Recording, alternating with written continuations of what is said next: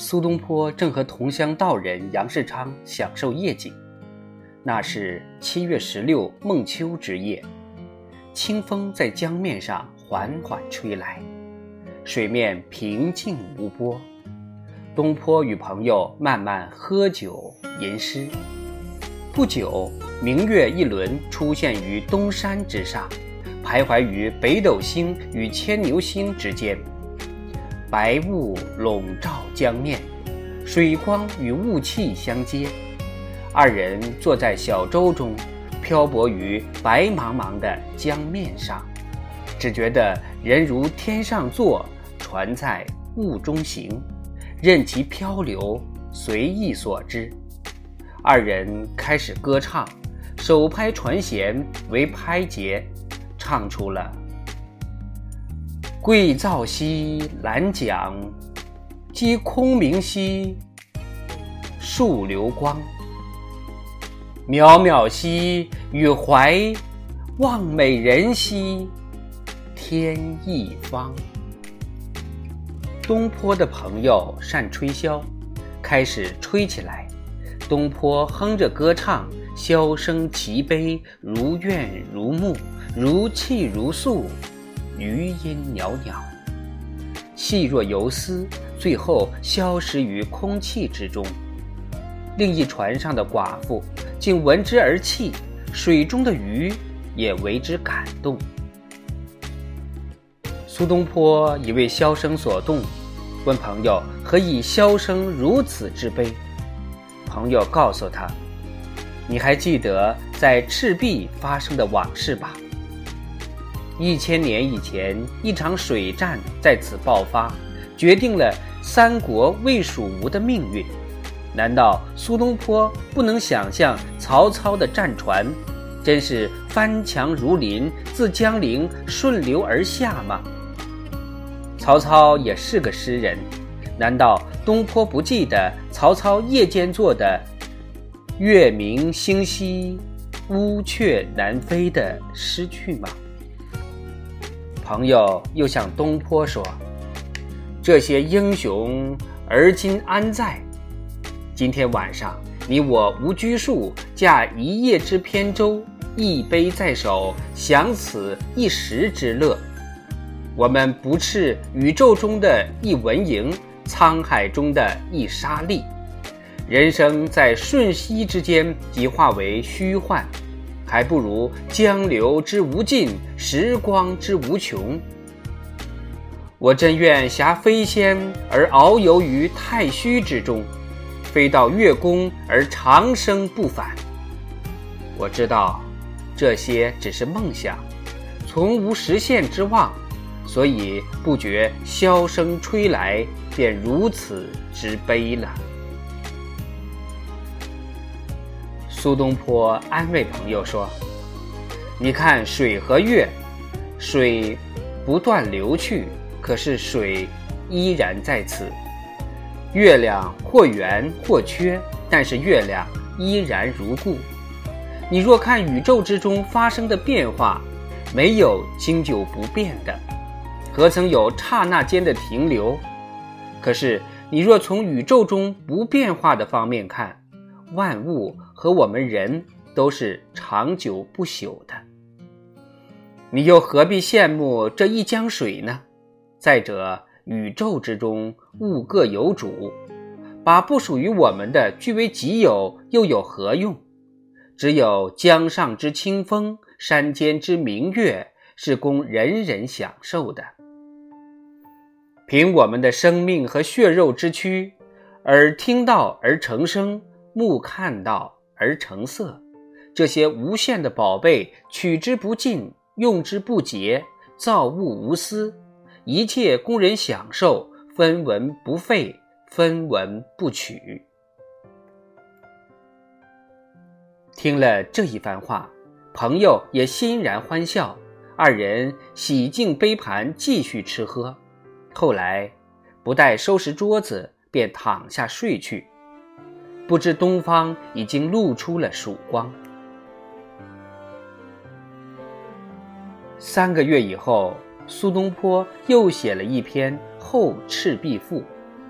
还是月明之夜，苏东坡和两个朋友自雪堂漫步走向临高亭。路上经过黄泥板，地有白霜，树无青叶，人影在地，明月在天。几个朋友十分快乐，开始吟唱，一人一节。不久，一个人说：“月白风清，如何度此良宵？方为不虚。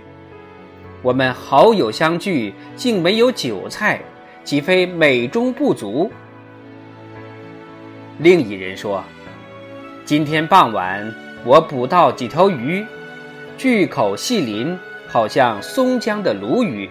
可是哪儿去弄酒呢？”苏东坡决定回去央求妻子给他们点点酒。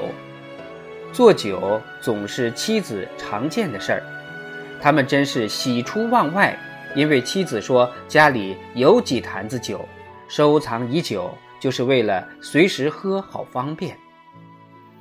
几个朋友于是提着酒和鱼，又到赤壁之下泛舟夜游去了。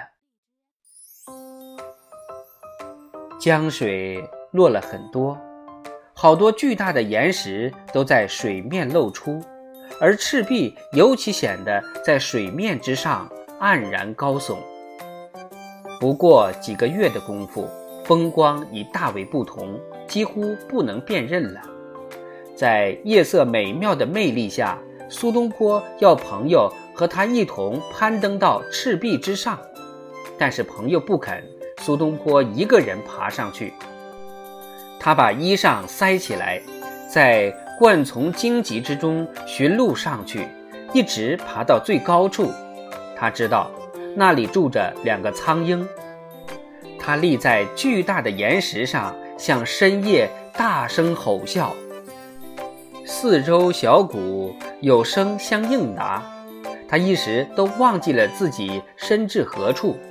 忽然不知何故，竟感悲从中来，觉得不能在那儿停留过久。他下去，又回到舟中，解开缆绳，任凭小舟顺流飘动。时将半夜，四周一片寂静。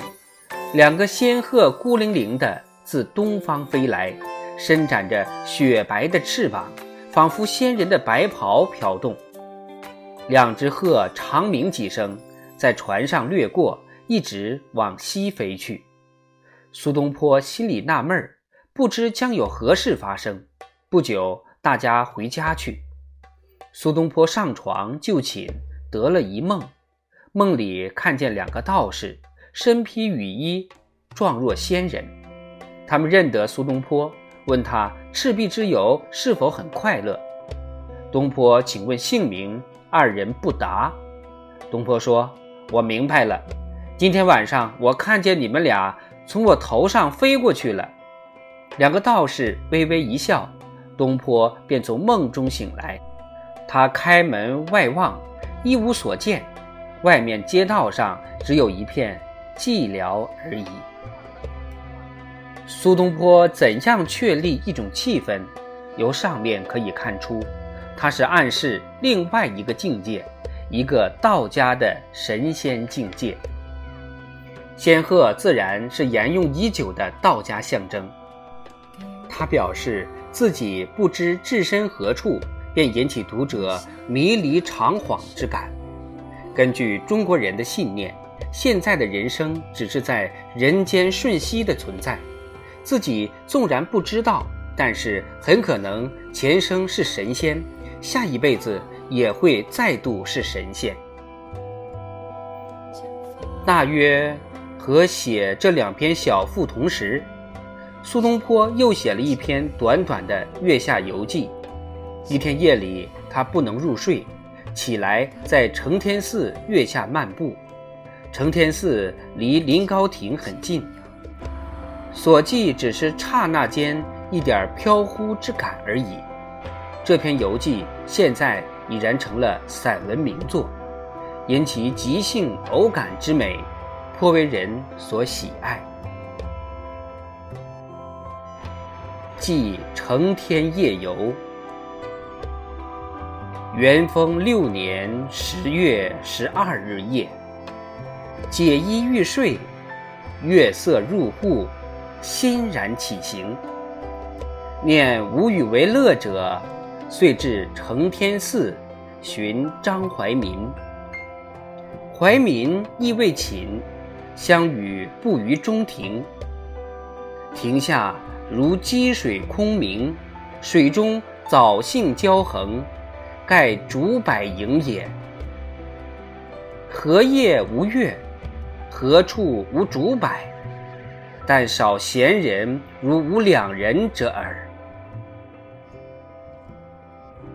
这篇小品极短，但却是瞬息间快乐动人的描述。我们若认识苏东坡主张在写作上，内容决定外在形式的道理。也就是说，一个人作品的风格只是他精神的自然流露。我们可以看出，若打算写出宁静心悦，必须先有此宁静心悦的心境。他究竟怎样陶冶出此种恬适的心境呢？且听下回分解。